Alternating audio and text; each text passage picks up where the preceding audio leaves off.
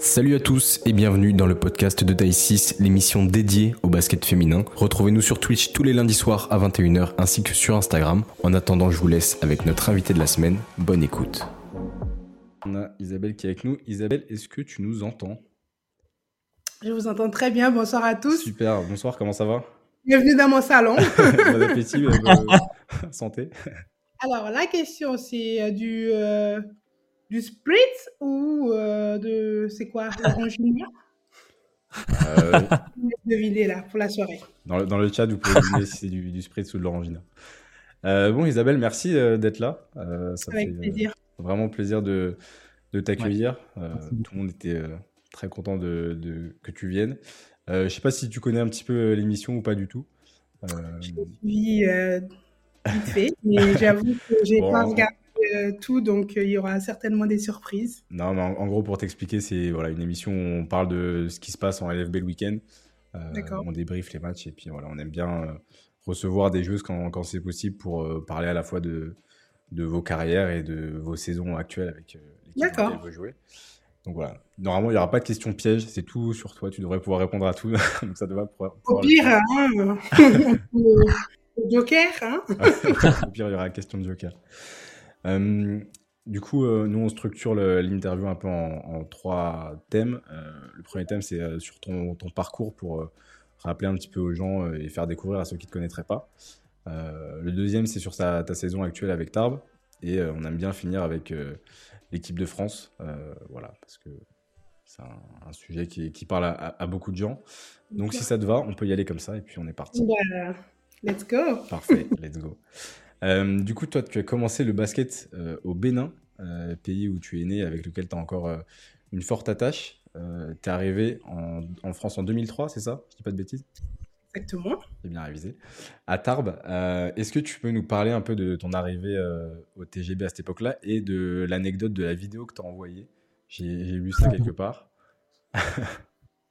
Alors, ça remonte un petit peu maintenant tout ça, mais on va essayer de faire un travail de mémoire. Euh, j'ai 16 ans, la première fois que je fais une tentative euh, où j'envoie une vidéo euh, de moi en train de m'entraîner au Bénin, mais, mais à l'époque, il faut savoir qu'il n'y a pas de championnat féminin dans mon pays, donc je fais des tournois féminins, mais pas officiels, et je joue et je m'entraîne principalement avec les garçons.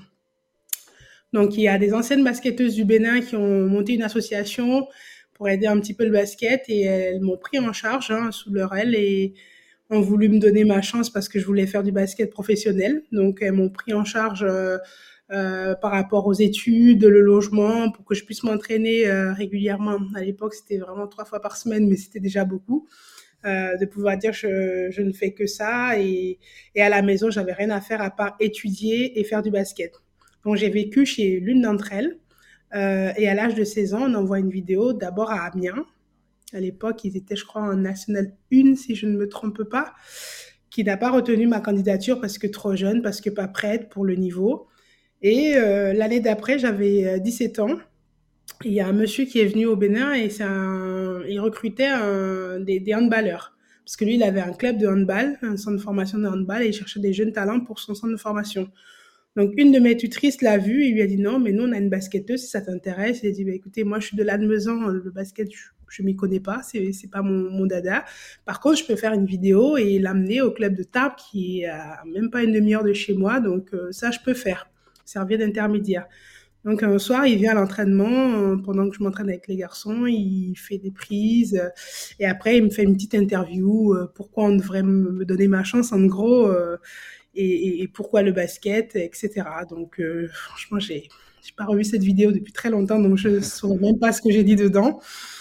Et euh, la vidéo arrive à Tarbes, et à l'époque, c'est Daniel Leroll qui est, euh, qui est entraîneur des, des, des, pros, et du coup, responsable aussi du centre de formation, et il avait dit non, euh, parce que j'avais 17 ans, ça me ferait qu'une seule année en cadette, et il m'a dit, il a dit à, à l'entraîneur que euh, l'intégration peut être très difficile, euh, sachant que j'ai jamais quitté le Bénin et que euh, je n'étais pas non plus, euh, enfin, très très jeune, on va dire, pour pouvoir euh, prendre ouais. un pari sur la jeunesse. Donc pour lui, c'était non. Donc il m'appelle à l'époque en me disant, écoute, ta, ta, candidature ne sera pas retenue. Mais bon, à l'époque, moi, je faisais aussi de l'athlétisme et euh, cette année-là, j'avais le championnat du monde. Je m'étais qualifiée pour le championnat du monde d'athlétisme au lancer de poids. Donc, euh, je me suis très vite consolée euh, avec un voyage de mois au Canada à Sherbrooke où, où j'ai performé aussi. Donc, je, voilà, j'ai tourné très vite la page. Seulement qu'au retour de ce voyage-là, j'ai un appel euh, où on me dit un message pour toi, c'est euh, l'entraîneur de Tarbes. J'ai dit, oh, mais qu'est-ce qu'il me veut? Déjà, j'ai compris, je suis trop vieille pour euh, ce qu'il recherche, mais qu'est-ce qu'il peut bien me vouloir encore? Et c'est là où je suis surprise parce que c'est un autre monsieur qui se présente à moi. Il me dit qu'il est Pascal Pisan et qu'il a été le nouvel mmh. entraîneur qui a remplacé du coup Damien et qu'avec l'entraîneur des cadettes euh, Christophe Arnaud, ils ont revu ma vidéo et que évidemment qu'ils voudraient, si ce n'est pas trop tard pour moi, euh, que je vienne à tard parce qu'ils pensent que je peux vraiment aider l'équipe. Et à l'époque, euh, Jean-Pierre Suta a appelé du coup mes tutrices au Bénin, les anciennes basketteuses, et il leur a proposé, en gros, on la prend pour une année en test, on essaye. Si ça ne marche pas, ben c'est pas grave. Elle aura fait une année, elle aura tenté sa chance et elle repartira au Bénin, donc une convention d'une année. Et si par contre ça se passe très bien, on pourra le renouveler. Donc c'est comme ça que je débarque à Tarbes euh, un petit peu en retard parce que la rentrée avait commencé, je pense, depuis une semaine. C'est le temps de faire le visa, c'est très long chez moi. Donc euh, j'arrive à, Tarbes finalement à l'âge de 17 ans euh, pour une rentrée un peu tardive et entrer sur la dernière année des cadettes au club de Tarbes. Bon alors déjà, travail de mémoire, ça va, plutôt bonne mémoire. Ouais, c'est ça. c'est plutôt bien raconté. Non, mais oh. c'est curieux parce que quand j'ai vu cette histoire de vidéo, je me suis dit, à l'époque, on est en 2003, t'as pas tout euh, Internet euh, comme euh, maintenant. Et je me suis demandé comment ça s'est fait pour la vidéo et tout. et du coup, ouais. C'est les magnétoscopes à l'époque qui tournaient. Hein, la cassette dedans, on enregistrait, on sortait la cassette pour lire. C'était vraiment, oui, à, l'ancienne, pour le coup. Mais ouais, bah, ça fait une belle anecdote déjà pour le début de carrière, c'est cool. Et, euh, et, du coup, qu'est-ce que tu, tu, retiens après à Tarbes de, de ces années-là dans ta, ta, formation et ensuite après tes premières années en LFB qui en plus ont été ponctuées par euh, un titre en, en 2010 euh, avec Tarbes, le, seul de Tarbes à l'heure actuelle d'ailleurs? Aujourd'hui, évidemment que je me dis le, le parcours a été dur. Ce serait illusoire de dire aux jeunes non, ça s'est bien passé. Non, ça a été vraiment compliqué.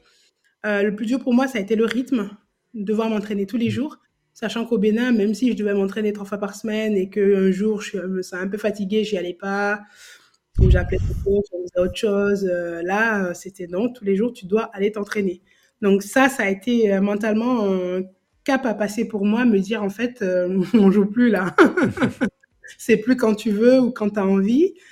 Euh, et, après ça, ça a été l'éloignement. L'éloignement de ma famille. Euh, j'avais 17 ans et c'était la première fois que je partais aussi loin, où il y avait personne que je voyais euh, de mon entourage. Et, et, et puis c'est un choc culturel. Hein. Tu viens, c'est tout con, mais d'un pays où tout le monde est noir, tu arrives dans un pays où tout le monde est blanc. Donc ça, fait, ça fait quand même un choc visuellement.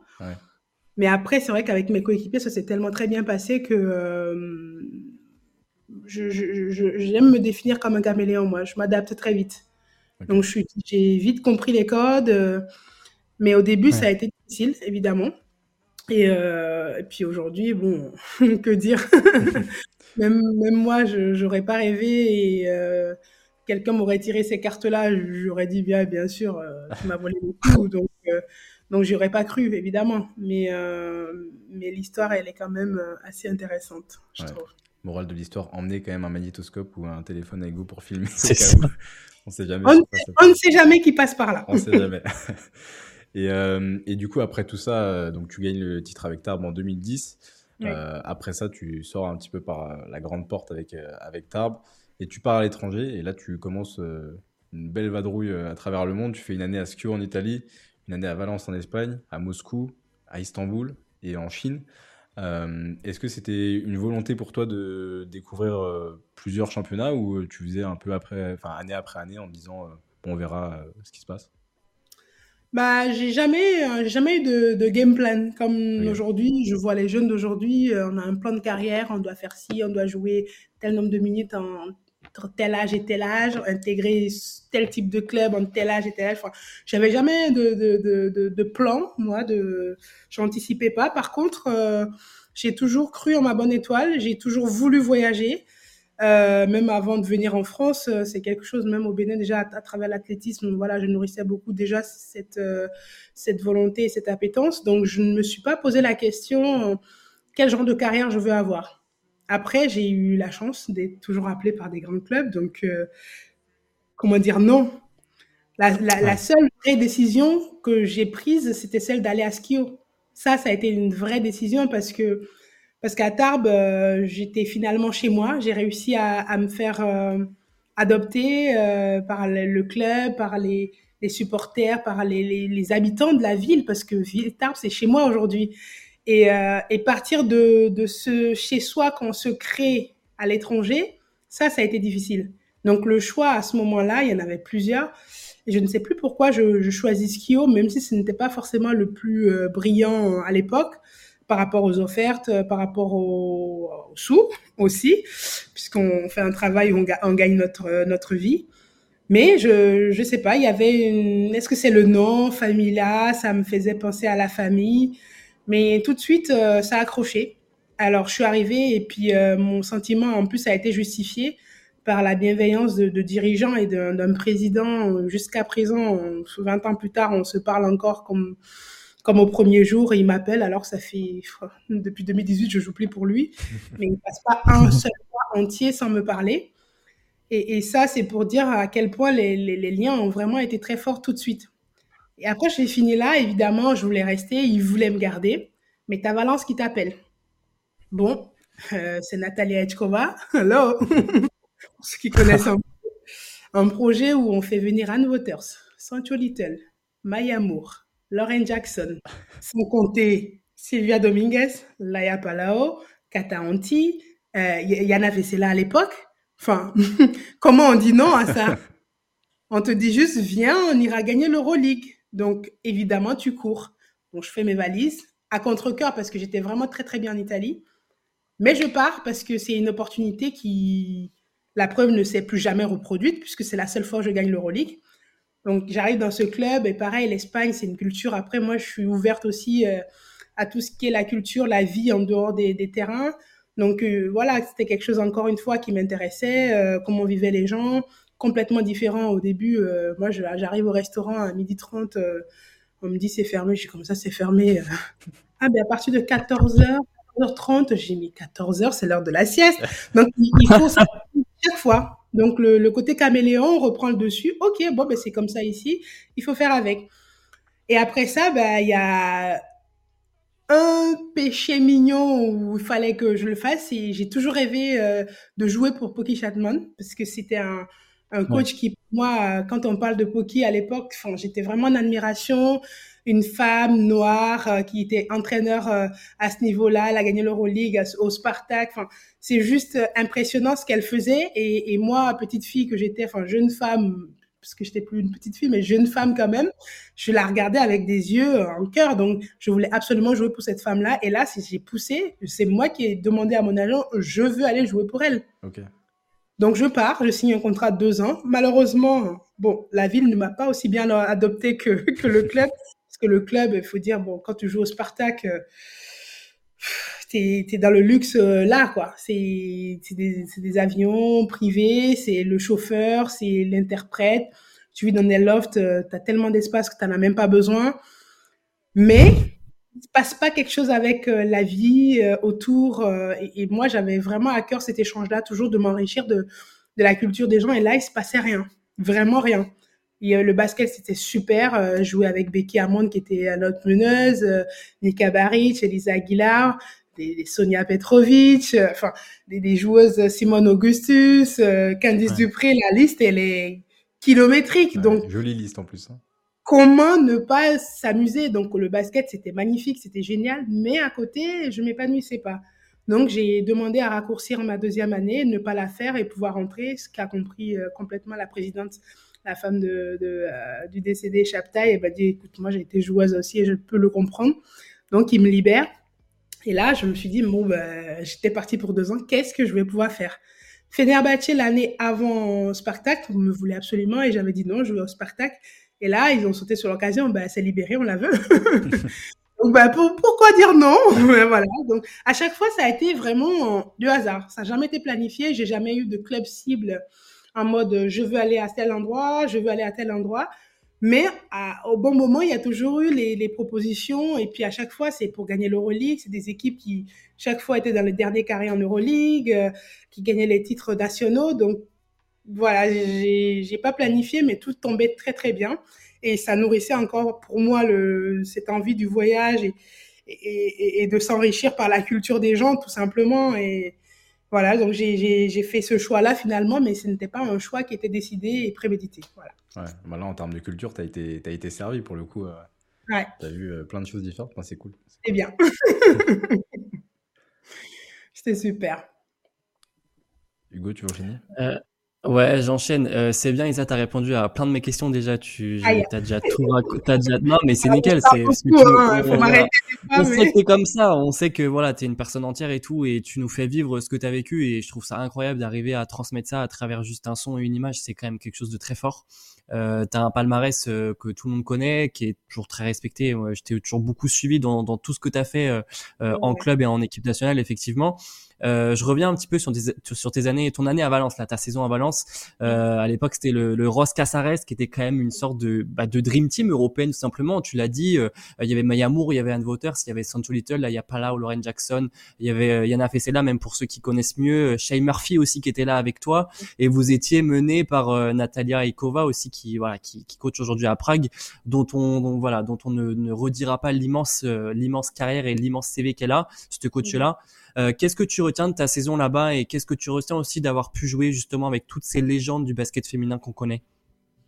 C'est une très bonne question parce que c'est vrai que euh, je l'aborde aujourd'hui avec euh, mon expérience et, mon âge, mais à l'époque, je n'étais qu'une petite jeune joueuse qui, qui sortait d'une bonne année, une bonne première année à l'étranger, mais qui n'était pas non plus waouh, j'ai pas dominé à Skio je fais une bonne saison, mais voilà. Donc c'est vrai que quand on m'appelle, là, je me dis, oh là là là, là attention, il y a quand même, euh, il y a du monde là. Je vais pas jouer, euh, je vais c'est pas grave. Je me suis préparée mentalement à, à défoncer tout le monde à l'entraînement pour me donner ma chance.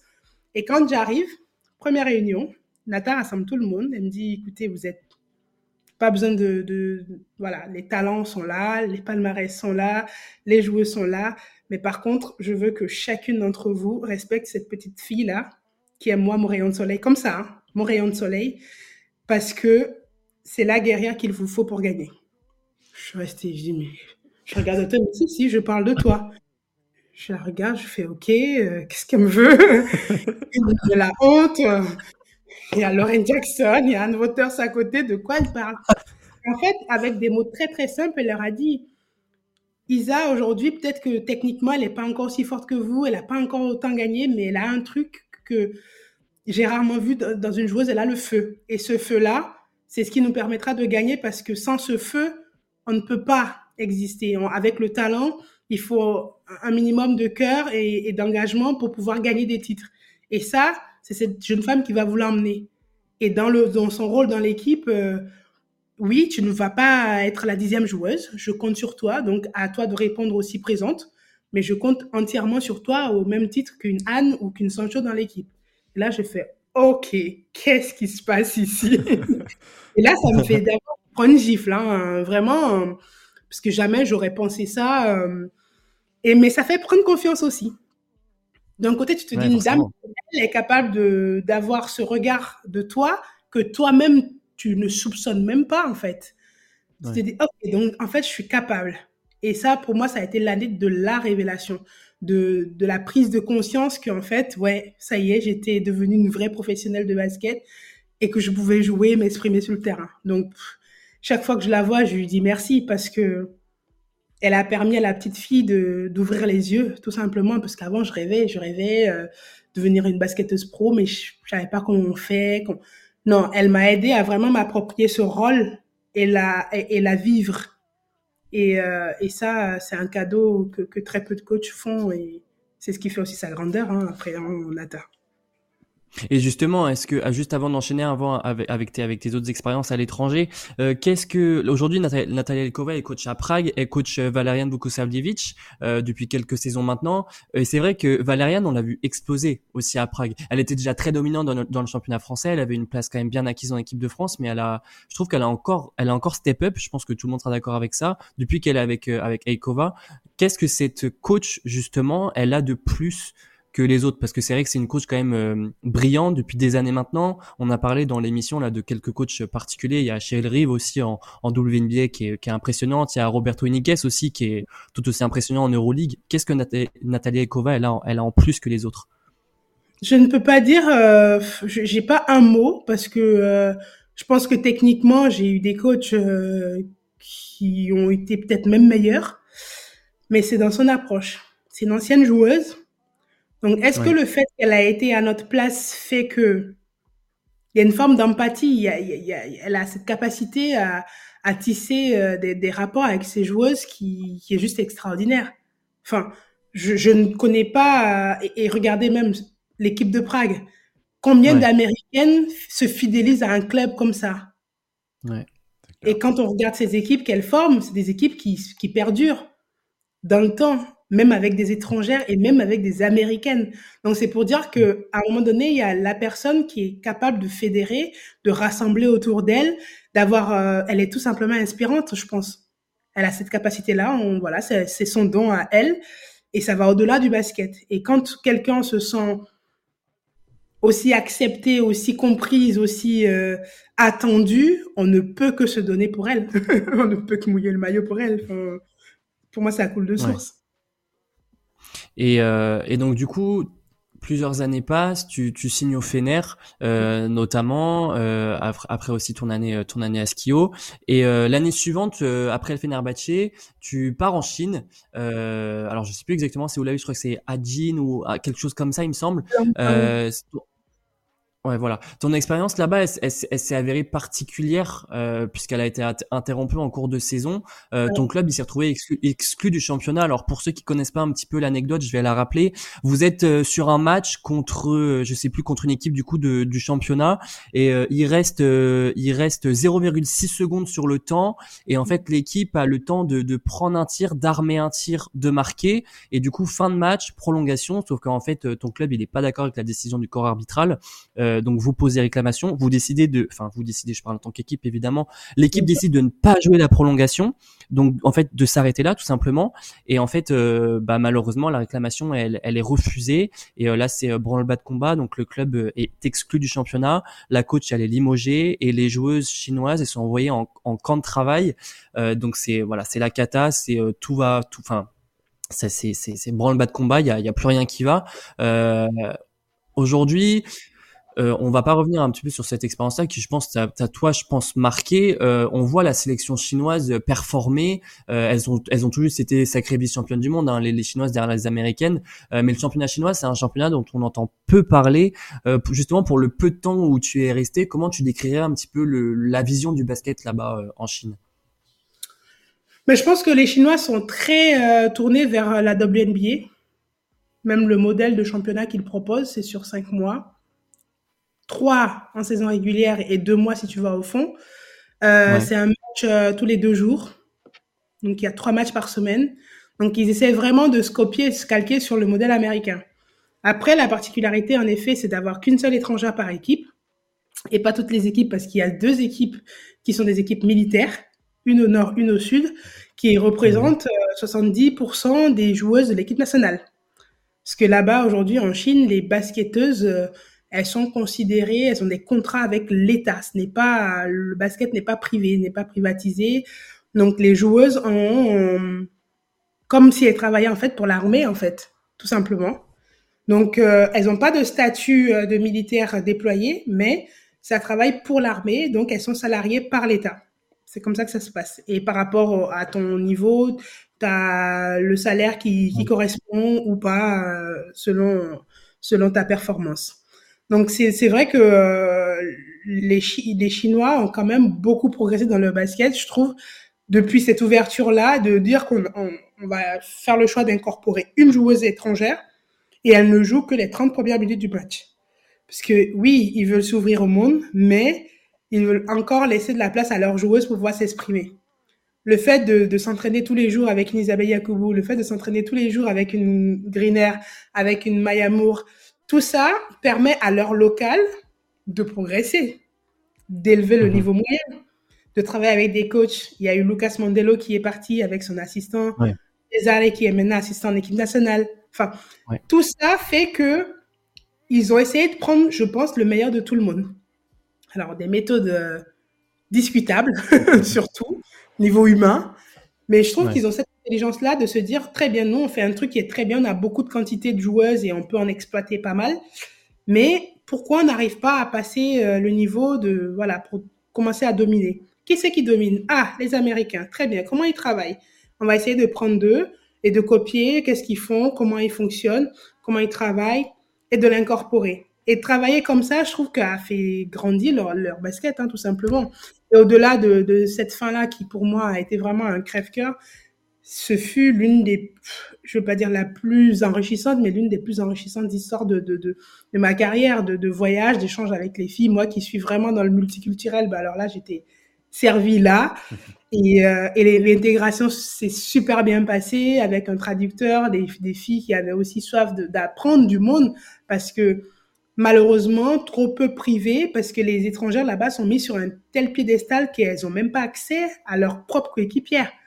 C'est-à-dire que moi, je suis arrivée, on m'a expliqué que j'avais une suite. Mon, traducteur avait la, chambre en face de chez moi, que si j'avais besoin de quelque chose, de sonner. Je ne parlais à aucune fille. Et puis, j'ai dit, mais comment ça se fait? J'ai pas le droit. Euh, bon, les, généralement, les étrangères, elles aiment pas trop se mélanger. Donc, ok, la première fois, j'initie une sortie au cinéma. Les filles trop contentes parce que personne les a jamais invitées au cinéma je les emmène au ciné, après on va au resto, après on va se faire les ongles, et là, ça a été aussi un sujet. Le coach, ah ouais, mais si elles font les ongles, elles seront plus concentrées sur le basket. J'étais là, mais what? Qu'est-ce qui se passe là? Enfin, ça a aucun rapport. C'est pas parce qu'on va passer deux heures à se faire les ongles que ça veut dire qu'on réfléchit plus au basket ou, qu'on sera pas concentré sur le match d'après. Donc, c'est des petites choses que que j'ai partagées avec ces filles-là qui font que cette expérience, pour moi, ça reste vraiment humainement la plus belle que j'ai vécue. Même si la fin a été dramatique, euh, voilà, j'ai toujours dit, si j'avais pas eu les enfants, si c'était à refaire, je serais reparti dix mille fois en, Chine. Voilà. C'est et, intéressant ce que tu dis. Excuse-moi, Hugo, avant d'enchaîner. mais c'est vrai qu'on voulait l'aborder avec toi parce que c'est vrai qu'on a peu de retours au final de comment ça se passe là-bas. Et là, tu vois, j'ai appris plein de trucs. Et euh, souvent, quand on voit euh, des joueuses ou même des joueurs euh, qui partent en Chine, souvent ce qui ressort, c'est ouais, il est parti pour, pour l'argent. Euh, mais euh, évidemment que ça fait partie. Voilà, ça fait partie. Mais c'est vrai qu'on a zéro retour de, de l'expérience. Il y avait un chèque, hein, à la fin de chaque mois, c'était 100 000 euros. Enfin, c'est où est-ce que, où est que ça arrive? Et je faisais partie des plus petits contrats hein, à cette époque-là. Donc évidemment qu'on va pour, pour gagner de l'argent. Mais moi, ma démarche, elle a toujours été au-delà de, de ça parce que je pense que du moment où j'ai de quoi manger, que je ne manque de rien, que ma famille ne manque de rien, j'ai jamais été dans l'excès de, de, posséder beaucoup d'argent, d'être riche. Enfin, c'est pas ma, ma, vision moi de ma vie. Donc moi, évidemment, j'en ai profité pour voyager, pour, pour, rencontrer des gens. Je demandais à mon traducteur, viens, on va au marché. Il était là, il me regardait, mais aucune étrangère ne va au marché. Enfin, et moi, j'étais là, mais je suis en Chine. Je voir comment les gens vivent en Chine. Et c'était chaque fois la fois parce qu'évidemment, je suis grande, noire, dans un village paumé à côté de Harbin, là-bas, à Elongjiang, où, où ils n'ont pas vu un noir passer depuis 50 euh, ans. Donc, ils te regardent comme ça, il y en a qui sont venus toucher, alors, ah, t'es belle. Mais plus de la curiosité que, que, autre chose. Et, et, ça, pour moi, voilà, ça n'a pas de prix. C'est des choses que j'aurais jamais vécues en étant resté euh, dans mon bénin ou à Tarbes, dans mon confort, quoi. Tout simplement. Ah, c'est hyper intéressant. Et, et, justement, je vois que beaucoup de personnes dans le chat là de l'émission se sont s'intéressent justement à ton expérience en Chine. Tu dis que c'est ça s'est fini dramatiquement. Euh, est-ce qu'aujourd'hui tu t'en es remis? Je vois Lila qui demande dans le chat là. Est-ce que euh, est-ce que tu as eu des nouvelles de tes coéquipières qui ont été envoyées dans des camps de dans des camps de travail? Oui. Après, bon, elles sont pas elles sont parties dans des camps militaires. C'est-à-dire que comme elles comme elles sont euh, censées être répertoriées comme des militaires, hein, c'est leur statut, elles sont militaires, elles travaillent pour l'État. Ouais. Euh, on les a ramenées dans les camps pour suivre un entraînement, pour apprendre euh, l'obéissance et le respect et l'exécution, ne pas se plaindre, ne pas se rébeller. Donc, euh, elles sont restées dedans pendant trois mois, pour la plupart. Il y en a trois qui ont pu y échapper parce qu'elles ont été appelées par l'équipe nationale. Donc elles, elles n'ont fait que trois semaines. Et oui, jusqu'à présent, je parle toujours avec deux d'entre elles. Une qui a arrêté complètement le basket et une qui joue encore.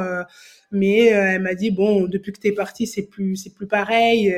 mais mais c'est passé vraiment quelque chose. c'est vraiment pas pour me vanter, mais mais je pense que même avec les filles, enfin moi quand elles devaient partir au camp et moi j'avais mon vol le lendemain, donc j'étais encore à l'hôtel tout le monde s'est retrouvé dans ma chambre, dans, ma suite, là, dans mon petit salon, et elles sont toutes allées acheter un cadeau pour m'offrir, alors que c'est des filles qui, qui gagnaient rien. Enfin, moi, je les sortais parce que je sais que si elles devaient aller au restaurant, ben, elles vont réfléchir parce que si elles dépensent cet argent-là, il y en a plus beaucoup. Donc moi, naturellement, je les invitais toujours quand on sortait, et c'est moi en plus qui organisais les sorties qu'on faisait, donc ça me faisait plaisir de partager ça avec elles. Mais elles sont toutes allées acheter, mais une bricole, peu importe, mais pour que je puisse avoir un souvenir d'elle. Et ça, c'est des choses que j'ai toujours chez moi, des vêtements pour mon fils parce qu'elle savait que je voulais adopter un bébé.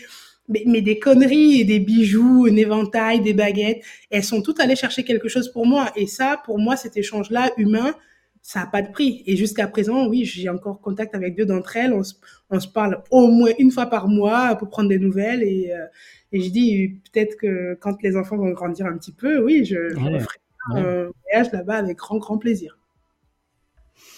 Euh, et donc euh, voilà, après cette saison euh, pour le moment particulière, tu décides du coup de revenir à Schio en Italie. Donc c'est bah, du coup après après avoir euh, après avoir après être parti directement là-bas, tu es revenu à Schio directement. Euh, tu poses tes valises pour quatre saisons. Euh, tu y gagnes trois nouveaux championnats, dont un avec Pierre Vincent et Andy Miem en 2018 que tu avais eu respectivement comme coach et coéquipier en équipe de France. Est-ce que ce trophée-là, il a eu une saveur un petit peu particulière justement de le partager avec eux? Mais bien sûr, je veux dire, euh, on était la i francesi des, des skis, enfin la team France, euh, et, je pense même que pour la coupe, euh, il doit y avoir une photo qui traîne sur mes réseaux où on est que tous les trois. Où bien sûr, bien sûr, c'était important. Nous, on était en, en, en, transition parce que skio, il faut savoir qu'au début, j'ai fait le choix de skio parce que j'étais en adoption et pour pouvoir aller chercher mon fils quand les papiers seraient prêts euh, trouver un club qui vous accepte et qui risque de vous perdre un ou deux mois plus tard, c'était pas facile. Mais ce qui a été en difficulté, le président il m'appelle, il me dit écoute Isa, j'ai besoin d'une meneuse, j'ai besoin d'une guerrière. Euh, on a tout ce qu'il faut, mais on gagne pas. Les filles sont frustrées, donc j'ai besoin de quelqu'un pour l'idée un peu tout ça. Je lui ai dit mais écoute, moi je suis un projet, c'est pour ça que je suis allée en Chine parce que je sais qu'après en février je suis libre et quand euh, les papiers seront prêts et qu'on m'appelle pour aller chercher mon fils, je pourrai partir. C'est pour ça que je suis partie en Chine. Il me dit, ouais, mais bon, viens. Et si on t'appelle, ben nous, on te laissera partir à ce moment-là, mais on a vraiment besoin de toi.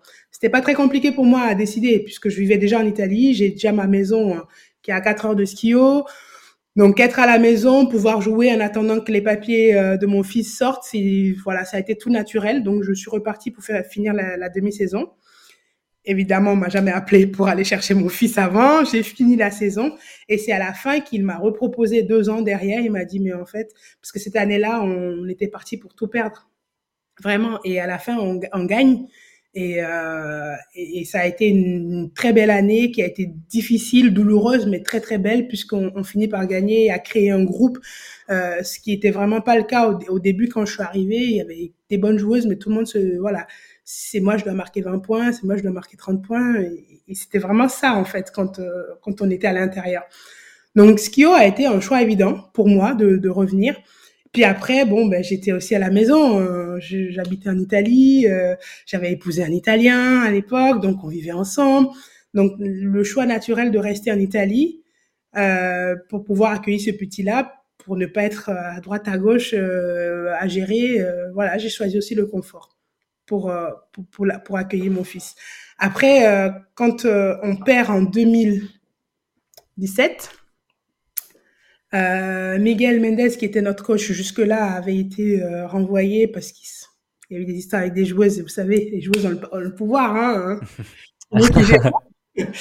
Donc, on réussit à faire fâcher un président et un coach. Le coach est viré, même si pour moi, ça reste l'un des top coachs 3 que j'ai eu dans ma carrière, Miguel tout simplement. Mais il se fait virer et on se retrouve avec un Italien qui a jamais coaché euh, plus haut qu'une équipe qui a fait milieu de tableau et, et, ça a été désastreux pendant les deux mois euh, qui, qui restaient pour la saison, mais vraiment désastreux. On perd en finale contre contre Luca et, et là euh, le président me regarde et me dit qu'est-ce qu'on fait? J'étais pas la capitaine, hein, on avait une capitaine, mais il me dit qu'est-ce qu'on fait? J'ai dit bah écoute il nous faut un vrai coach, quoi. Il me dit, ouais, mais hmm. personne ne veut. Et à l'époque, moi, je lui fais deux noms. Le, coach, il, me dit, mais je veux un coach italien. Je dis, mais moi, un coach italien, à part les garçons, et les coachs garçons en Italie ne veulent pas coacher du, des filles. Parce que après, dans leur ranking, du moment où ils vont coacher chez les filles, ils sont plus rappelés chez les garçons.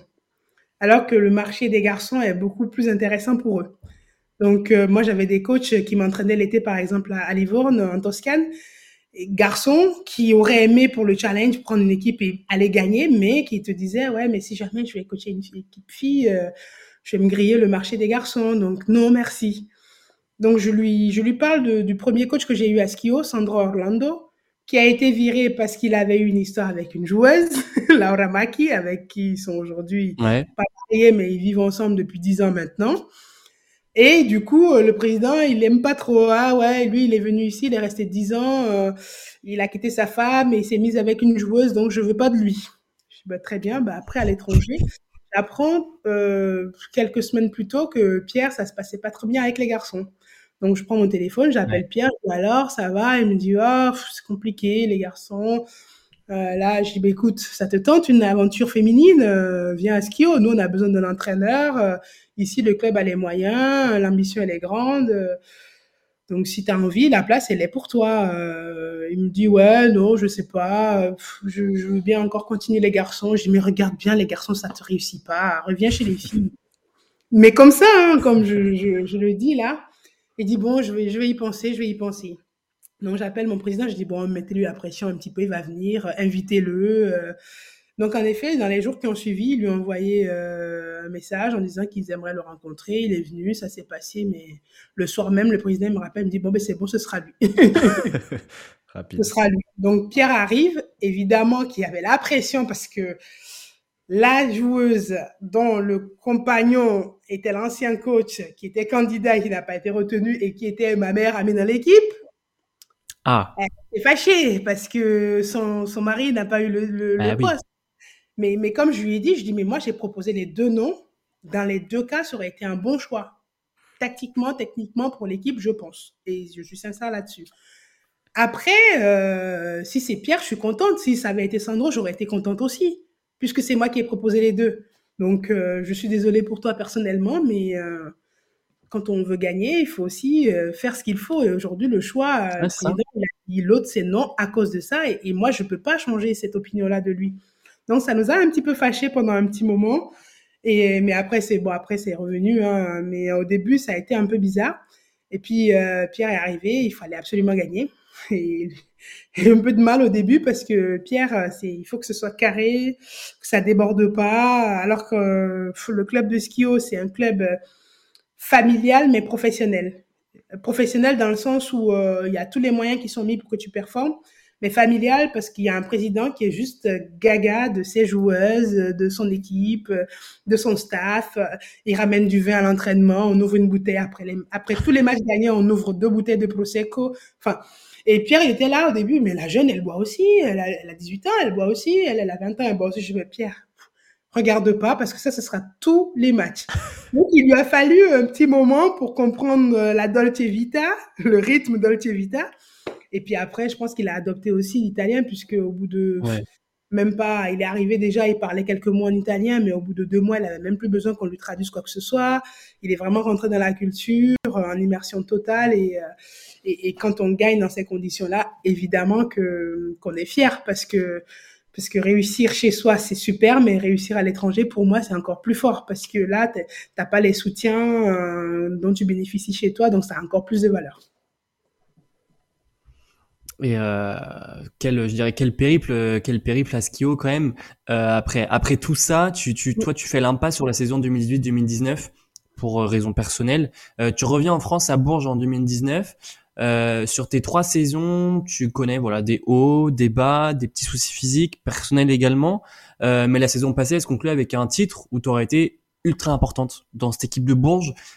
comment tu l'as vécu, ton titre à Bourges en revenant en France? Voilà, ça, c'est, il faudrait écrire un livre sur ce, sur ces trois années. C'est vrai que je finis euh, en, 2018 après avoir tout gagné. Hein, et non seulement on gagne tout, mais je finis MVP de tout, du championnat, de la coupe. Euh, la vie est vraiment rose, quoi. Et, et, et euh, bim, je tombe enceinte. mais quand je dis je tombe enceinte, je suis vraiment tombée pour le coup puisque j'étais sous contraceptif et que c'était pas prévu. Euh, même si après j'ai toujours eu une volonté, hein, moi depuis toujours je m'en suis jamais cachée, j'ai toujours voulu être mhm. maman. Donc c'est en tant que femme, euh, je me suis jamais euh, interdit ça parce que j'étais athlète. Donc quand ça m'arrive, je me dis mince, je viens de signer un contrat de trois ans à pratiquement un million d'euros et là je suis enceinte. Qu'est-ce que je fais? J'appelle mon, mon, président, je lui dis écoutez, voilà voilà mais je préfère vous dire pour que vous puissiez commencer à chercher une joueuse parce que c'est très tôt encore. C'était au mois de juin, fin juin, début juillet. Euh, pour quelqu'un pour me remplacer euh, et puis euh, pas l'apprendre, le découvrir à la visite médicale au mois de septembre, quoi, tout simplement. Mmh. Eux, le club a été un peu filou puisqu'ils l'ont annoncé du coup sur les réseaux pour justifier pourquoi ils cherchaient notre joueuse. Euh, mais ça aurait pu être fait de manière beaucoup plus élégante. Mais sur ça, voilà, c'est passé des trucs, on a réglé nos comptes après, mais bon, ça a été quand même un peu indélicat de leur part. Et puis après, bah, j'atterris à Tarbes parce que euh, au début, j'ai voulu arrêter ma carrière. Je me suis dit, bon, j'ai 32 ans, je tombe enceinte, je viens de passer une saison où j'ai tout gagné, j'ai la coupe, j'ai le championnat, je suis MVP de la coupe, je suis MVP du championnat, qu'est-ce que je peux faire de mieux? Même si je m'arrête là, c'est pas dramatique, c'est OK. Ouais. J'ai ma carrière internationale en équipe de France, donc c'est OK. C'est moi, après, je me fais, non, c'est pas du tout OK, en fait. J'ai pas décidé d'arrêter. Donc, euh, ça, ça me fait me dire, non, je suis pas prête à arrêter. Je veux décider moi, parce que toute ma carrière, j'ai eu vraiment ce luxe et ce privilège de décider de mes choix. Où je voulais aller, quand je voulais y aller, comment je voulais y aller. Et là, j'avais pas décidé d'arrêter. Donc, je me suis dit, OK, je vais revenir, je vais accoucher, mais je prendrai le temps parce que pour moi, l'allaitement, c'était hyper important. Je voulais allaiter ma fille, prendre le temps pour elle et, euh, et, pouvoir revenir après pour finir ma carrière, du coup en France. Mais je me disais, j'avais le temps. J'appelle François, avec qui on a, François, moi, c'est mon papa, donc on a toujours parlé euh, partout où je suis partie. Donc il m'a dit, bah, écoute, reviens à la maison. Où tu veux aller en France, bah, tu viens à la maison. Donc je suis revenue à Tarbes en 2019, où j'accouche, en 2018, où j'accouche en 2019. Mais même avant d'accoucher, déjà, lui, il me dit, écoute, évidemment, t'avoir sous la main comme ça, je peux pas ne pas te demander euh, si tu veux rester. Euh, et malgré l'offre euh, économique impressionnante qu'ils me faisaient, parce que finalement, ils m'ont fait la même offre économique que, que, que Bourges, ce qui était vraiment cassé la tirelire pour Tarbes à l'époque, je le sentais pas. Je le sentais pas parce que je me suis dit, si jamais je reprends et que je suis pas à la hauteur et que ça va être trop lourd à porter. Et, ne sachant pas, j'avais pris 32 kilos euh, pendant ma grossesse, ne sachant pas comment j'allais revenir, je me suis dit, c'est un risque qui est trop élevé à courir. Et le risque même d'abîmer mes relations avec François, avec le club, mmh euh, ça se passe bien et que je préfère que ça reste vraiment intact. Moi, je crois beaucoup en ma bonne étoile ou tout ce qu'on veut. Euh, c'était pas le bon moment, je le sentais pas, donc je, je lui ai dit très honnêtement que c'est pas une question d'argent, c'était juste vraiment, je ne le sentais pas encore. Au même moment, évidemment, il y a eu d'autres propositions, mais Pierre Fossé, ma belle, mhm. évidemment, Isabelle, comment peux-tu être en France Un club comme Bourges a besoin, euh, ne peut pas se passer de ton nom dans, voilà, les annales de Bourges, il doit y avoir, euh, il y a l'opportunité, donc euh, nous, on veut t'avoir. J'ai dit, mais Pierre, moi, enfin, vous êtes un club qui voulait gagner, et, c'est normal. Mais moi, aujourd'hui, euh, déjà, je sais pas comment je vais revenir. Et je vais prendre le temps pour allaiter ma petite. Euh, et, le temps pour moi, pour mon corps. J'ai, j'ai pris 32 kilos. Il faut que je les perde pour être compétitive. Je ne sais pas quand est-ce que ça se fera. Et là, il me dit, mais non, on s'en fout, on part sur un projet à long terme. Ce que je veux, moi, on a deux jeunes là, Alexia Chartereau et Léna Repère, je veux que tu les accompagnes. Euh, et, si tu peux pas jouer pendant une saison, c'est pas grave, mais tu seras là la deuxième, la troisième, et tu vas elles vont pouvoir bénéficier de tes conseils et de ton apprentissage. Du coup, je me suis dit, bon, mais pourquoi pas? Ce qui m'a soulagée avec Bourse, c'est que euh, la réussite ne pèserait pas que sur moi. Alors que sur Tarbes, si j'avais gagné, c'était vraiment la joueuse et tout le reste. Donc, c'était pas pareil. À Bourges, je n'allais pas dire je suis remplaçable. Tout le monde est remplaçable. De toute façon, c'est ma conviction. Même dans les meilleurs clubs, euh, avec le meilleur statut, euh, tu prends Maya demain, elle se blesse, t'en prends une autre. C'est comme ça que ça marche. Donc euh, ça, j'étais très au clair avec depuis très très jeune. Mais je me disais, il n'y a pas la pression du résultat de ne pas réussir à, à répondre aux attentes si physiquement je ne faisais pas mon retour. Mais pas convaincu quand même. Je, je dis bon, Jérémy, je préfère en parler quand même euh, avec le coach parce que il faudra qu'il me gère. Déjà en temps normal, je m'entraîne pas comme tout le monde.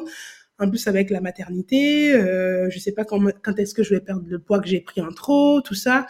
Donc je parle avec Olivier Lafa qui me dit non non t'inquiète pas. Euh, évidemment qu'on sait, j'étais vu euh, en équipe de France comment Pierre te gérait, donc il n'y a pas de souci. Euh, j'étais là quand euh, Valérie Garnier te gérait aussi. Donc, on sait très bien ce que tu peux faire, ce que tu peux pas faire. Et euh, voilà, le projet, c'est vraiment d'accompagner les jeunes, évidemment, de nous rapporter qui tu es. Mais on sait que ça peut prendre du temps. Donc, on est prêt à patienter. Donc, je signe.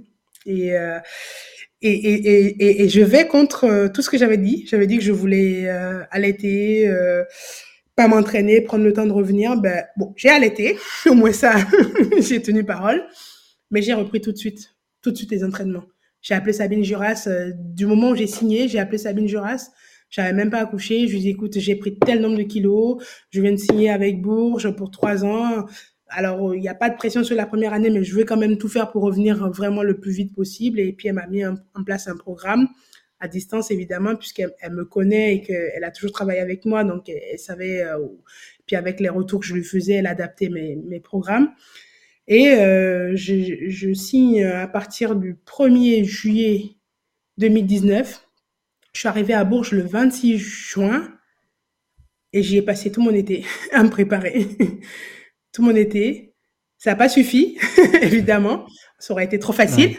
Donc, je, je, reprends la saison euh, contre l'avis quand même de, de, Sabine parce que pour elle, j'avais pas encore assez perdu de poids pour reprendre le basket. Mais comme physiquement, euh, j'avais fait beaucoup de renfaux et que j'étais assez forte pour supporter ce poids-là, ben, le coach m'a demandé, euh, je me suis mis sur le terrain et voilà, petit à petit, je suis rentrée vraiment dans le groupe d'entraînement et dans la routine, alors que j'étais vraiment pas prête pour ça. Sincèrement, aujourd'hui, avec le, recul, je pense que j'étais pas prête. Donc, un mois plus tard, qu'est-ce qui se passe? Ben, Le corps, hein, alarme, fatigue, l'allaitement, ça pompe ça fatigue énormément. Les déplacements, quand tu pars, il faut tirer assez le lait parce que moi, j'ai allaité exclusivement. Donc, il faudrait que bébé ait assez de lait pour tenir deux jours ou trois jours quand tu pars trois jours. Donc, les nuits étaient hyper courtes et, euh, et le rythme hyper, hyper dur à soutenir pour moi. Donc, je fais euh, vraiment euh, mon corps hein, s'enflamme et je fais une crise d'hyperthyroïdie où, mmh. voilà, la glande a complètement euh, déglingué, parti en, en, sucette et, euh, et, ça, ça a été le premier alarme. Bon, je m'arrête, très bien, trois mois, quatre mois, janvier, je reprends les entraînements, février, euh, fin février, j'ai le hockey pour reprendre. Donc, on devait recevoir Tarbes en plus. Deux jours plus tard, déclaration du Covid. Covid, euh, match arrêté, euh, tout le monde a peur, on est enfermé à la maison. Donc, je n'ai pas pu jouer la première année. Deuxième année, euh, je me dis, OK, il faut que je revienne absolument. Donc, euh, j'ai la première été blanche, donc on joue la deuxième, seulement qu'on ne gagne pas, on perd euh, en demi-finale. Donc, la dernière année, je me suis dit, bon, c'est ma troisième. Si je pars d'ici, à part les photos dans les murs, enfin, mon nom sera écrit nulle part sur un titre ici. Donc, avec mon compagnon, on s'est dit, mais qu'est-ce qu'on peut faire pour optimiser tout ça? Je lui dis, écoute, moi, je pense que le fait d'être maman, c'est un travail qui me prend beaucoup de place. En plus, maman comme moi je suis, j'ai besoin de vivre avec mes enfants et de faire des choses avec mes enfants. Je, dès que je peux, je les ai. Euh, J'avais embauché une nounou hein, à temps plein pour quand je n'étais pas là. Elle travaillait 8 heures par jour quand j'étais à l'entraînement, quand je partais en déplacement. Mais le reste du temps, j'avais mes enfants, quoi. Donc c'est fatigant. Une athlète, quand tu t'entraînes, il faut dormir pour récupérer. Ouais. Je dormais pas assez. Donc euh, là, il me propose, avec le Covid, et lui, euh, son diplôme de préparateur physique, mais il n'arrivait pas à travailler parce que les salles de sport ont été euh, fermées très très tard et ils ont, ça a été les derniers avec les boîtes de nuit à réouvrir. Donc il m'a dit, écoute, on va partir au Bénin. On rentre une année au Bénin et puis tu fais ta dernière année à, à Bourges dans le rythme qu'il faut pour pouvoir être performante. Donc, ce qui explique aussi euh, les résultats hein, obtenus parce que bah, quand t'as pas à rentrer, t'occuper des enfants, euh, faire le linge, les sortir, aller te promener avec, jouer avec, tout ce qui fait la vie d'une maman, tu te reposes. et ça, ça, voilà, ça paye. Donc forcément, ça, ça se rejaillit sur euh, sur mes performances. Euh, je joue pas plus, mais je suis beaucoup plus percutante et, et beaucoup plus fraîche et disponible aussi parce que dans ma tête, ben, j'avais que le basket à penser finalement. Donc euh, voilà, très contente parce que c'était un pari qui était quand même très très risqué. L'aventure n'a pas été euh, lisse du début jusqu'à la fin. Ça a été vraiment très compliqué pour moi à Bourges euh, de m'intégrer à la ville, de m'intégrer au club euh, avec les dirigeants et tout ça. Tout a été compliqué là-bas, donc pouvoir finir avec le titre, c'était vraiment la seule satisfaction que j'avais de, ces trois ans-là et de me dire bon, au moins j'ai réussi ça. voilà. Ouais, J'aurais pas dans le t'étais euh... intégré, mais au moins voilà, je suis rentrée avec ces, ces, ces titres euh, euh, la, évidemment le championnat de France et, et puis euh, l'Eurocup, même si je joue pas la finale, euh, j'estime largement que j'ai contribué à arriver jusqu'en finale. Et, et, après, bon, comme tu l'as dit, mes problèmes personnels, familiaux, les drames de, de la vie m'ont rattrapé à un moment donné. Mais bon, voilà, j'ai fait ce que j'ai pu. ouais. Ouais, et puis tu as été super importante aussi dans cette quête du titre de Bourges.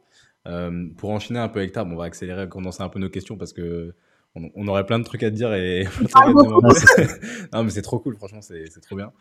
Euh, du coup l'été dernier tu fais le choix de revenir euh, là où tout a commencé pour toi en, en LFB euh, tu l'as dit dans plusieurs interviews que tu avais vraiment ce rôle un peu de, de mentor euh, cette saison avec euh, une équipe de Tarbes qui est jeune et, et, voilà ce, ce, rôle de mentor comment tu le tu le gères euh, autant dans le basket où tu as toute ton expérience, mais aussi dans ta vie de basketteuse et tout ce que ça implique à côté.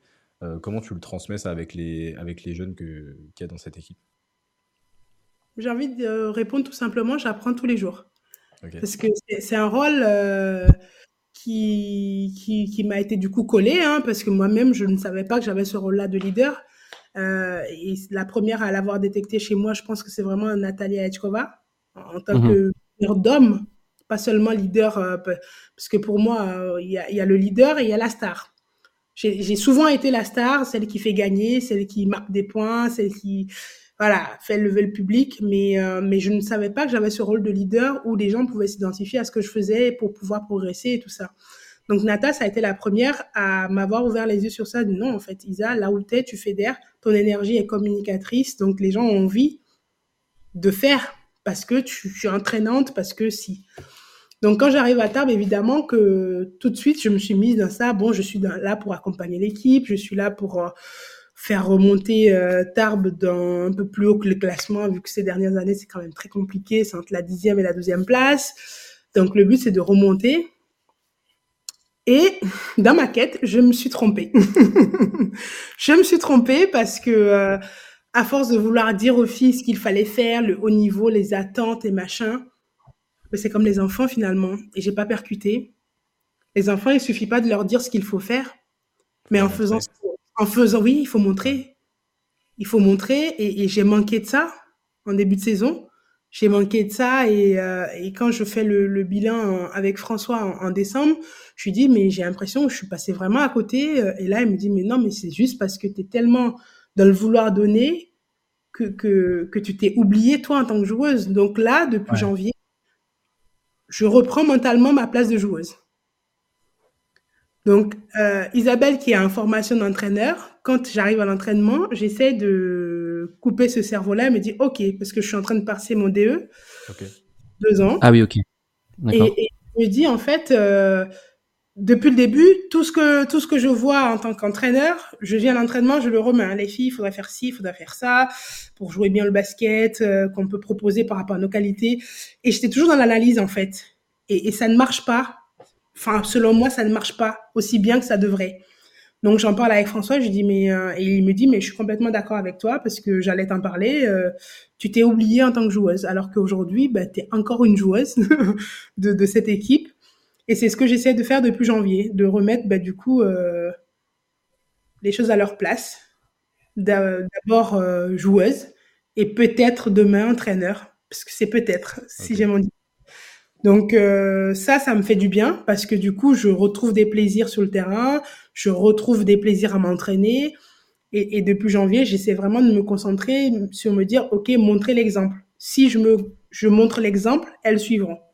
Si la vieille de bientôt 37 ans, ben, elle arrive et qu'elle a la, elle a la, voilà, la gnaque, elle a envie de gagner, ben, elles vont faire, elles vont faire que suivre. Alors que si je le dis, elles peuvent ne pas le suivre. Voilà. Donc, je suis dans cette optique-là maintenant. c'est vrai que ce, ce, ce rôle, euh, c'est pas facile de trouver le juste milieu entre euh, performer et transmettre à la fois. Et bah, du coup, tu as un petit peu peut-être euh, abordé l'autre question que j'avais et qui nous a été posée pas mal sur, sur Instagram. en ce qui concerne ton, ton après-carrière, même s'il te reste, je crois, encore une saison de contrat après à, à, Tarbes, tu, tu prépares un petit peu déjà ce que tu veux faire Tu sais ce que tu veux faire peut-être? Bah, est-ce qu'on sait vraiment ce qu'on veut faire? Je sais ce que je veux faire dans l'immédiat, mais peut-être que l'année prochaine, j'aurai changé d'avis et, c'est un droit que je m'autorise d'avoir. Parce qu'à un moment donné, euh, la vie, elle est la mienne, mais aujourd'hui, oui, je veux devenir entraîneur. Et euh, c'est pas parce qu'on a été euh, joueur euh, d'un certain niveau qu'on l'est. Donc, avec beaucoup d'humilité, je repars à l'école pour apprendre ce métier-là. Et, et, ça a été le choix aussi de Tarbes, de venir à, à Tarbes, c'est d'apprendre aux côtés de François Gomez, qui pour mhm. moi, l'encyclopédie de ce métier, euh, c'est juste l'entraîneur de, notre championnat quand même. Et, et, tout le monde lui connaît. Euh, voilà, il lui manque que l'équipe de France pour euh, timbrer euh, sa, sa, carrière. Ça aurait été vraiment la cerise sur le gâteau, mais, mais il a tout validé cet entraîneur. Soit son travail avec les jeunes, son travail avec des équipes plus expérimentées, gagner faire des miracles avec euh, très peu de moyens. Donc c'est évidemment que j'ai envie d'être euh, un coach qui lui ressemble. Donc euh, le choix de Tarbes, c'est aussi ça, venir apprendre à ses côtés au, jour le jour pour me préparer parce que pour devenir basketteuse, j'ai mis une dizaine d'années pour l'apprendre. Là, pour être coach, je vais avoir mon diplôme si tout va bien dans deux ans. Mais deux ans, ça suffit pas pour apprendre un métier. Donc j'essaie d'absorber, d'être une éponge et de prendre tout ce qu'il a à m'apprendre. Et j'oublie pas les enseignements de mes autres entraîneurs. Tout ce que j'ai pu voir des entraîneurs qui m'ont coaché, parce que j'en ai vu pas mal et des très très bons, mais j'essaie vraiment de garder le meilleur de chacun et pour pouvoir me formater euh, en tant qu'entraîneur dans, dans, quelques années, euh, j'espère. Et on espère aussi. C'est ça. On te souhaite le meilleur, évidemment. Euh, dernier thème qu'on voudrait qu'on voudrait aborder avec toi, Isa. Bonjour, il est déjà 22h30, alors je vais faire, je vais condenser au maximum. Euh, tu connais euh, mon amour pour l'équipe de France. Tu sais que j'aurais mille, mille questions à te, à te poser là-dessus. Euh, je reviens un petit peu au début. Je fais vite. Tu portes pour la première fois de ta carrière le maillot bleu lors de l'Euro 2020, 2006, pardon, U20. on est à Sopron en Hongrie. Tu remportes la médaille de bronze. T'es également élu MVP du tournoi. Qu'est-ce que tu as ressenti, toi euh, euh, C'était il y a 16 ans maintenant, un peu plus de 16 ans, la première fois qu'on t'a appelé euh, en équipe de France? C'était hyper, hyper contrasté. C'est-à-dire que six mois avant ça, je n'étais pas française, puisque j'étais béninoise, j'avais pas encore ma nationalité. Et six mois après, je porte ce maillot, je chante la Marseillaise, parce que j'ai appris la Marseillaise pour pouvoir la chanter parce que pour moi c'est important, c'est des signes qui, voilà, c'est comme le caméléon, quand tu arrives quelque part, tu t'adaptes. Pour moi, c'était forcément logique euh, quand l'équipe de France, ben, que j'arrive, que je connaisse la, la, Marseillaise et que je puisse chanter la Marseillaise. Mais ça vient concrétiser un rêve en fait, parce que moi jamais j'aurais pensé dans ma vie pouvoir finir dans une équipe nationale qui pourrait prétendre à, des titres enfin, continentaux, européens, internationaux. Enfin, donc c'était une grande fierté mais c'était surtout euh, la reconnaissance pour moi de, de des efforts que j'avais faits, du travail qui avait été fait en amont, mon arrivée, euh, la difficulté de mon arrivée en France, euh, l'éloignement de ma famille. C'était vraiment, moi, je l'ai vécu comme, voilà, ça, c'est pour te récompenser parce que tu as été une bonne fille, voilà. c'était super émouvant. Et donc du coup, suite à ça, tu arrives rapidement en équipe de France senior. Si je dis pas de bêtises, tu honores ta première sélection en A contre la Suède en 2007. Je crois que c'était à l'Alpe d'Huez. Euh, et du coup, tu rentres, euh, tu rentres dans la génération des braqueuses. Euh, cette génération, voilà, qui, qui remporte notamment l'or à l'Euro 2009. Euh, Qu'est-ce que tu peux nous dire de ces années un petit peu magiques où justement l'équipe de France, euh, dont tu faisais partie, euh, était parmi les meilleures nations au monde? Bah, que de la fierté, vraiment. pas facile au quotidien parce que je pense qu'on avait une génération où il y avait beaucoup, beaucoup de caractère Mais dans l'ensemble, chacun avait sa place, chacun trouvait sa place. Euh, les braqueuses, euh, on a eu un discours et, un fédérateur, encore une fois, comme Pierre Vincent, qui nous a réunis et qui nous a expliqué que bah, aussi forte qu'on soit individuellement, personne n'y arriverait seul et que le dernier petit doigt qui qu'on pense ne sert à rien, bah sans, elle, bah tu peux pas bien attraper ton ta serviette. Chacun avait un rôle. Et, ça, je pense que ça a été la plus euh, le plus grand enseignement des braqueuses, c'est qu'on on savait que ça nous ça nous appartenait pas. On était aujourd'hui, on savait pas si on était demain. Et en même temps, on savait que quand on y était, c'est parce que euh, l'équipe avait besoin de nous. Peut-être que sur une compète, euh, sur huit matchs, tu jouais pas sept matchs et le dernier, tu vas jouer parce que celui-là, on avait besoin de toi. Et on savait aussi qu'il fallait qu'on soit prêt à répondre présent quand on avait besoin de nous. Donc, tout ça a fait que ben, on a gagné, on a performé.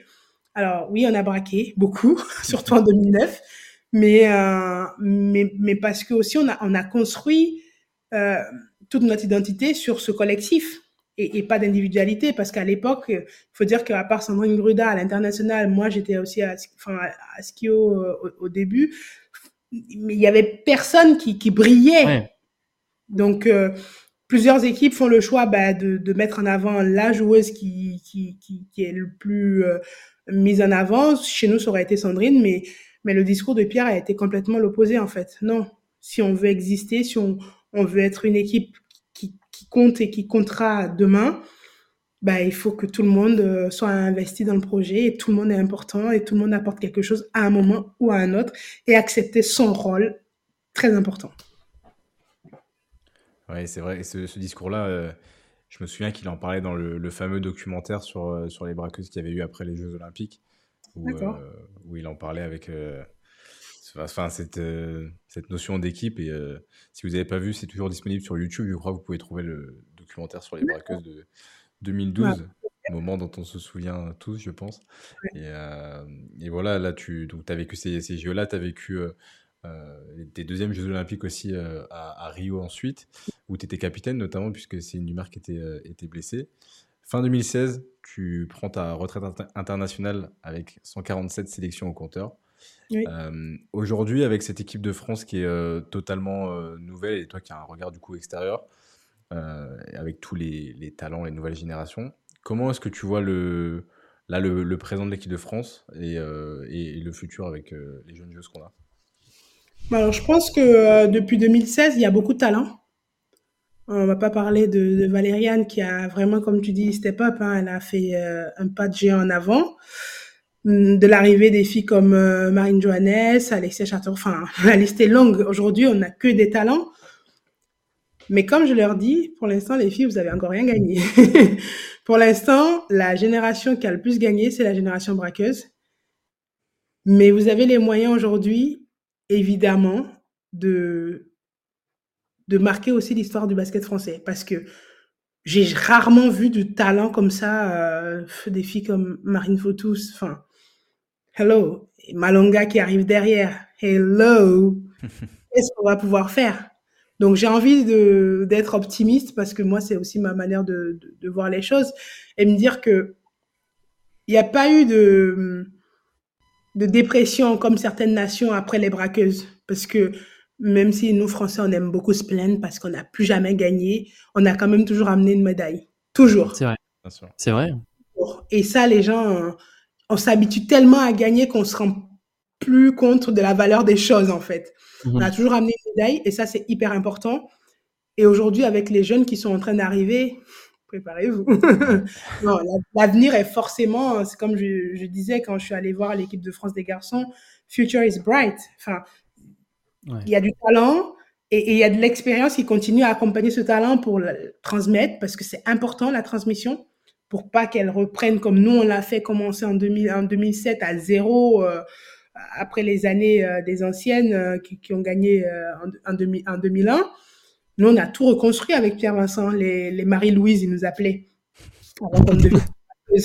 mais mais, mais aujourd'hui elles, peuvent bénéficier des conseils de ces braqueuses qui, qui sont encore là aujourd'hui, qui les accompagnent et, et dont je, certaines d'entre elles ont fait partie. Je, parle, je pense à, à, à Valou, euh, qui a vécu sa première sélection. C'était en 2013 quand même. 2013. c'est fou. Elles sont, elles sont toutes jeunes, mais elles ont déjà beaucoup d'expérience, donc j'ai aucun souci à me faire par rapport à l'avenir du basket français, en tout cas sur, sur ce plan-là. Et dernière question, moi, pour moi, après, euh, promis, on te laisse tranquille. Euh, je, je, repense euh, aux Jeux Olympiques 2012. C'était une compétition de folie. On n'a pas enfin, on n'a pas toujours euh, l'occasion d'interviewer une, une vice-championne olympique. C'est pour ça que j'en profite. Et en plus, avec une compétition où vous avez, enfin, vous avez brillé tout simplement. Vous faites, voilà, des Jeux Olympiques de fou. Vous gagnez, vous gagnez tous vos matchs en poule, avec voilà des, des, matchs qui sont quand même énormes. Caps qui met deux tirs contre la Grande-Bretagne qui sont de folie. vous gagnez après contre l'Australie en prolongation. On, se souvient tous du shoot de Snell, l'Australienne du milieu du terrain, là, le shoot de folie. Euh, en quart de finale, vous voilà, vous gagnez aussi contre la République tchèque, euh, vous enchaînez contre la Russie en demi et vous échouez face aux, États-Unis en finale. Comment toi tu analyses aujourd'hui un petit peu la compétition que vous avez faite? Parce que avec l'équipe que vous aviez, euh, qui a aujourd'hui quand même été pas mal reconduite, voilà, comment vous avez réussi justement à aller euh, à ce niveau-là et je dirais à, gagner tout ça et à remporter ce média. Et quand on, quand on regarde derrière, on se dit mais waouh en fait. J'ai envie de dire l'inconscience. On était inconscient. on était complètement inconscient. Alors, euh, une chose qu'il faut savoir, c'est que euh, Pierre, il nous disait toujours, nous on est arrivé dans le village, on regardait, oh t'as vu lui, oh t'as vu lui. Enfin, nous on était un spectateur mentalement dans nos comportements. Et un jour, il s'est énervé. On n'a jamais vu Pierre s'énerver. Là, il s'énerve et même contre le, le staff, euh, on est là aussi pour performer. Euh, c'est important de se le rappeler. On n'est pas là que pour euh, faire des photos avec Usain Bolt. Et ça, ça nous a calmé, je pense. Ça nous a remis un peu les choses en, en se disant, OK, on est là. Qu'est-ce qu'on peut faire? Bon, personne ne nous attend, donc on n'a pas de pression a priori. Et c'est pour ça que je dis c'est de l'insouciance parce que on avait tellement rien à perdre qu'on pouvait que bien faire. On ne pouvait que bien faire. Et, avec une équipe, la seule chose qui nous motivait, c'était vraiment gagner.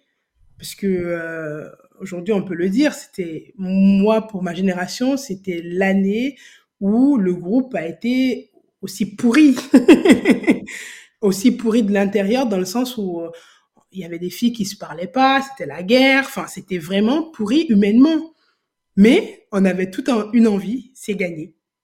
Donc quand l'envie de, de, travailler ensemble, et c'est pour ça que je trouve c'est des conneries, les gens qui pensent que une équipe pour performer a besoin de, bien s'entendre, la cohésion, c'est important, ben, ben c'est des, foutaises. La cohésion, ça n'apporte que de, la, langue de bois, qu'on n'arrive pas à se dire les choses parce que on aime trop, ben, ça reste quand même ma copine, si je lui dis ça, ça passe pas. Non, c'est, des conneries. Moi, j'ai plus performé dans des équipes dans lesquelles on s'entendait pas forcément toutes bien, que dans des équipes où c'était euh, en dehors du terrain euh, rose et magnifique et que du coup c'était aussi un frein dans le travail parce que quand il faut dire à, ta copine, à ton ami que ben elle fait pas son travail, c'est plus que de le dire à une fille que t'aimes pas. Et en 2012, je trouve qu'on avait ça. On avait on n'avait pas des grandes copines, en tout cas il y avait des préférences et, et des clans. Mais, mais du coup, ça a simplifié le travail parce que sur le terrain, on savait ce qu'on pouvait faire, on savait ce qu'on attendait l'une de l'autre et on l'a fait. Donc, euh, magique pour tout ça. de toute façon, ça, reste euh, ouais.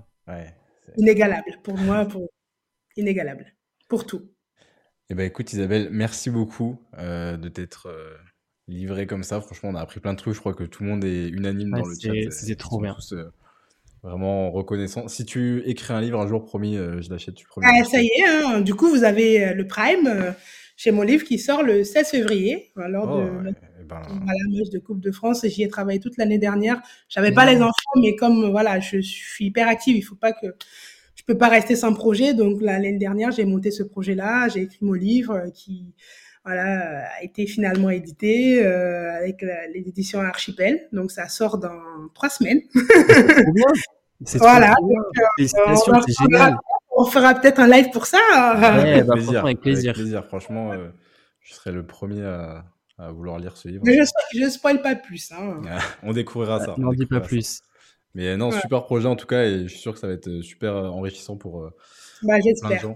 C'est que du partage, voilà, comme ce moment, que du partage de ce que moi a pu être ma vie, de, de mes ressentis, comment j'ai vécu les choses, comment j'ai vécu ma vie, parce qu'on voit la basketteuse, mais il y a une personne derrière.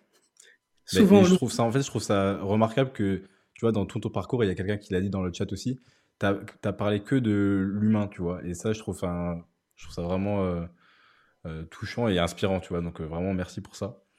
Et puis, on te souhaite tout le meilleur avec Tar. On va continuer à suivre ça de, près, comme, comme on le fait. Et puis, à bientôt au bord des parquets. Merci beaucoup, Isa. C'était vraiment super cool. allez, le TGB. Salut Isabelle, merci beaucoup. Merci beaucoup, Isa. Bonne soirée. Merci. Ciao.